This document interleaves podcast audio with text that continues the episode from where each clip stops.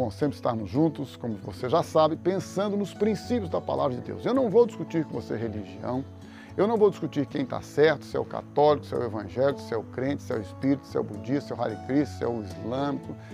Para mim, uma coisa eu decidi, e isto aí você e eu precisamos, quando queremos, né? Decidir em quem e no que nós vamos crer. Porque não adianta a gente ficar discutindo religião, quem está certo, quem está errado. Olha, se a pessoa decidiu crer naquela doutrina, se ela decidiu crer naqueles escritos, se ela decidiu crer naquele Deus, como é que eu vou discutir com ela que Deus está certo ou está errado? Não tem jeito. Agora, eu decidi crer na Bíblia. Então, eu estou buscando a cada dia me submeter e viver em obediência à palavra de Deus.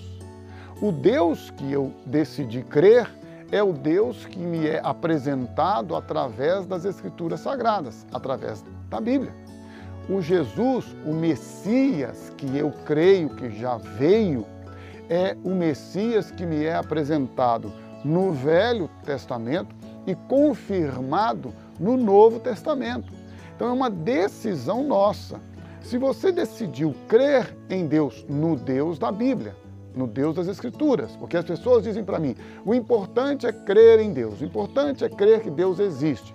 O apóstolo Tiago nos fala que até os demônios creem que ele existe. Então não é uma questão de crer que Deus existe, não é uma questão de crer que Jesus é o Filho de Deus.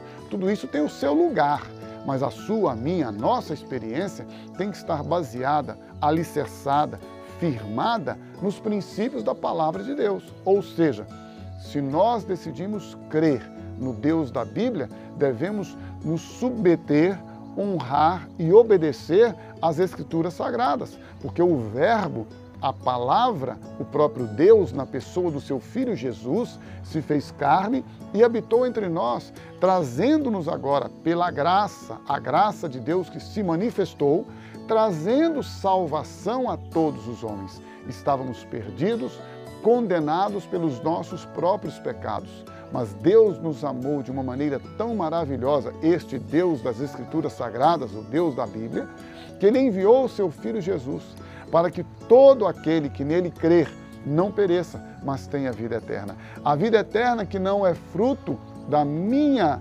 capacidade de buscar a Deus ou das minhas obras ou dos meus méritos, não.